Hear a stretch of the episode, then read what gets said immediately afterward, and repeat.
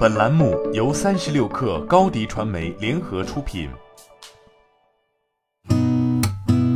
八点一刻，听互联网圈的新鲜事。今天是二零二一年六月四号，星期五。你好，我是金盛。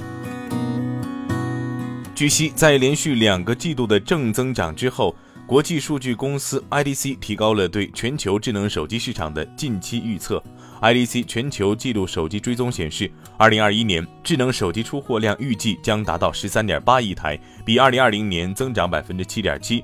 这一趋势预计将持续到二零二二年，年同比增长百分之三点八，出货量总计十四点三亿台。据二十一世纪经济报道，银保监会非银部有关负责人表示，按照整改方案。蚂蚁集团应在蚂蚁消费金融公司开业六个月内完成花呗、借呗的品牌整改工作。整改完成后，花呗、借呗将成为蚂蚁消费金融公司的专属消费信贷产品。其他金融机构借助蚂蚁集团提供的数据信息所发放的消费信贷，不再标挂花呗、借呗名称。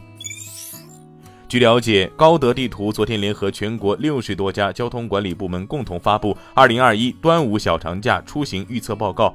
预计二零二一年六月十一号及端午假期前一天为全国高速出城拥堵高峰。从具体时段看，预计从六月十一号下午十四时开始，全国高速交通压力将逐渐增大，十七时至二十二时拥堵程度较高。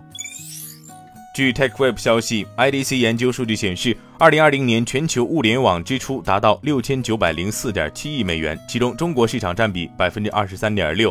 IDC 预测，到二零二五年，全球物联网市场将达到一点一万亿美元，年均复合增长百分之十一点四，其中中国市场占比将提升到百分之二十五点九，物联网市场规模全球第一。